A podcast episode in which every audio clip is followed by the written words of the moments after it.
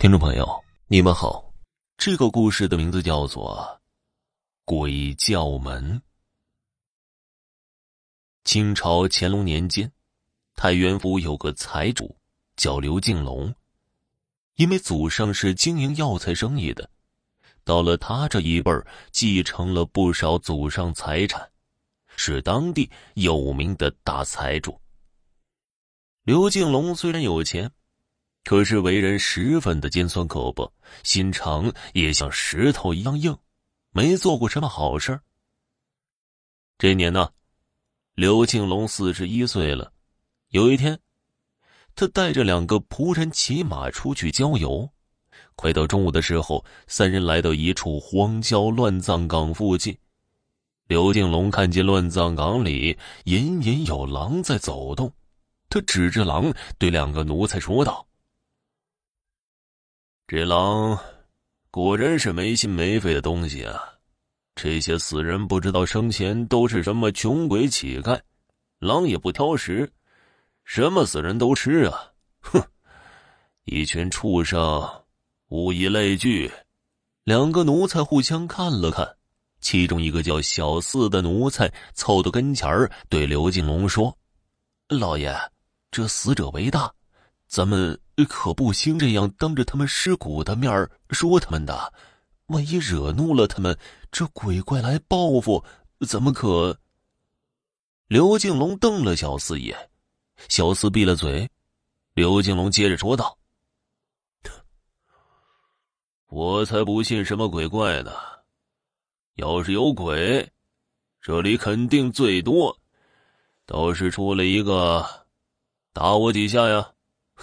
呵呵呵，瞧你们胆小的样子，真不配跟着我。刘进龙话刚说完，突然从石头后面飞出一个小石子儿，打在他的头上。三个人吓了一跳，特别是刘进龙，他四处观望，然后用颤抖的声音问道：“这谁？谁打我呀？出出出出来！不要装神弄鬼了！”有胆子出来！话音刚落，一阵大风吹过，接着不知何处传来声音：“无德鼠辈，在死人面前逞威风！哼，看我今晚去敲你的门，掐死你，让你变得和我们一样！”说完，刘敬龙三个人都吓得变了脸色，赶紧骑马逃走了。回到家。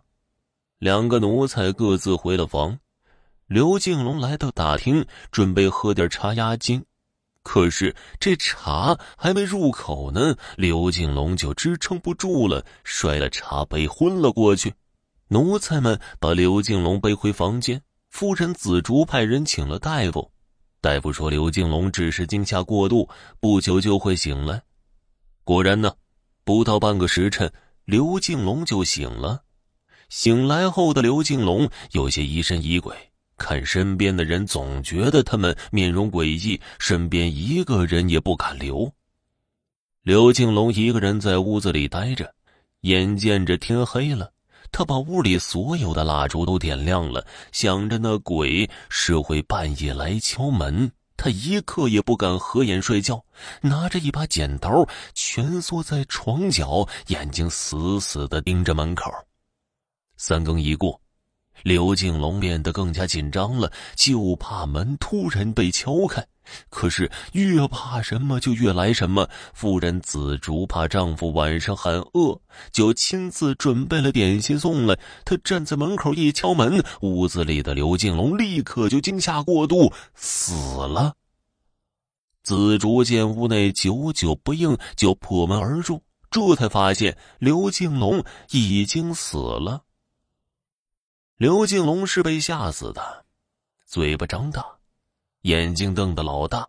夫人紫竹不明就里，只知道丈夫死的蹊跷，询问下午陪丈夫出去的两个小奴才，才知道原因。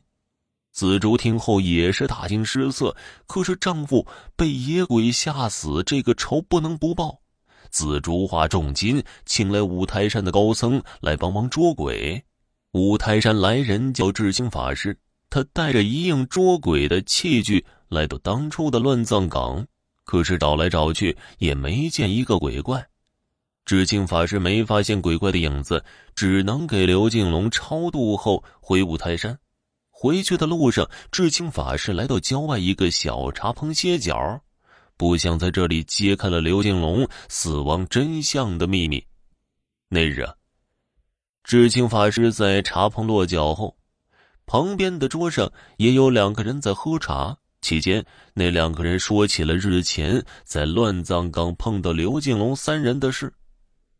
那天呢是七月十五，按照习俗要给死去的人烧纸钱。有一个叫赵坤的人是住在乱葬岗附近的农户，每年鬼节一到，赵坤就会去乱葬岗给那里的无名死尸们烧纸钱。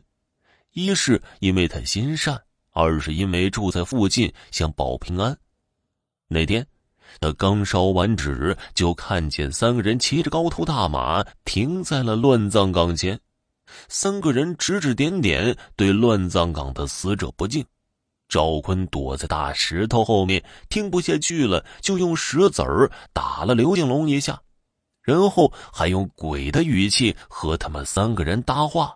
没想到那刘敬龙是个纸老虎，这么容易就被吓死了。